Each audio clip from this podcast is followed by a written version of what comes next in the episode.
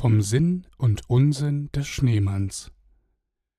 Früher dachte Jörgi immer, dass der Schneemann die Winterversion der Vogelscheuche war. Da im Winter nun einmal überall Schnee lag und Äste, Stroh und anderes Material knapp waren, musste man früher hauptsächlich Schnee als Baumaterial für die Vogelscheuche verwenden. So entstanden die ersten Schneemänner. Vermutlich hat man früher auch schon Spaß dabei gehabt, den Schneemann zu bauen.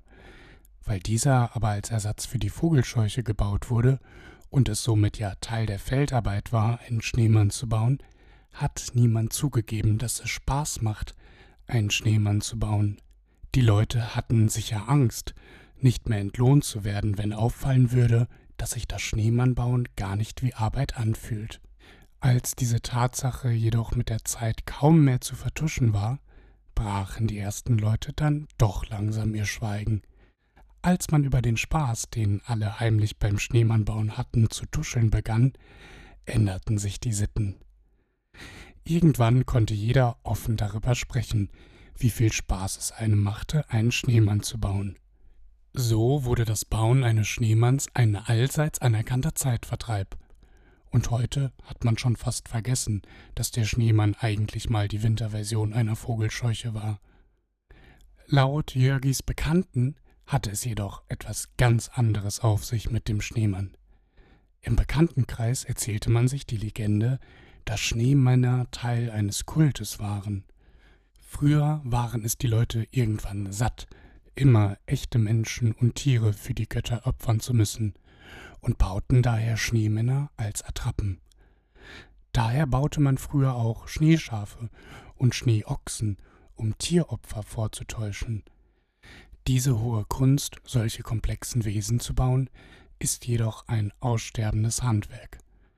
Es gibt nur noch wenige Eiskunstbildhauer, die dies beherrschen. Übrig geblieben sind die plumpen großen drei Schneebälle, dem ein paar Knöpfe, ein Ast und eine Möhre angesteckt wird. Der heutige Schneemann ist also quasi eine DIY-Version einer gefälschten Opfergabe, die wirklich jedes Kind mit üblichen Haushaltsutensilien nachmachen kann.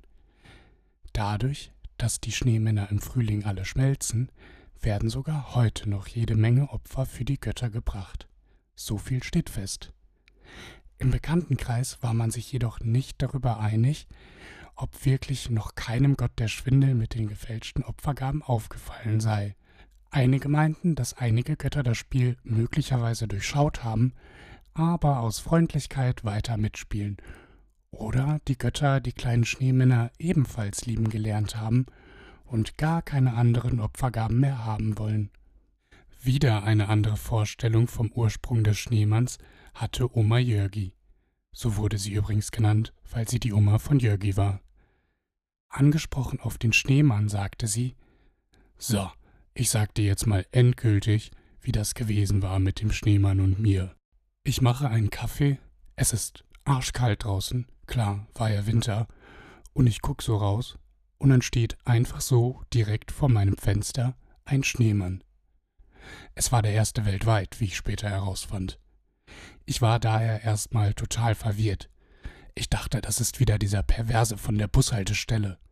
Aber dafür war er viel zu schick gekleidet, so mit Zylinder und Schal. Ich habe ihn dann umgezogen und ein paar meiner Kleider und einen Rock von mir angezogen.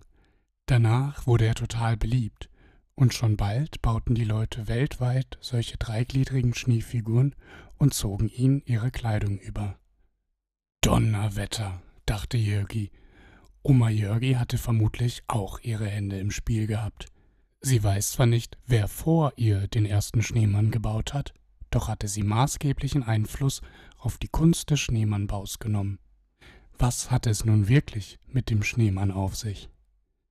Fest steht, auch die Geschichten um den Schneemann sind hell leuchtend und doch undurchsichtig. Fast so wie der Schneemann selbst war nicht eben genau diese Art von Verwirrung, dieses mythische und das spekulative der Zauber von Weihnachten?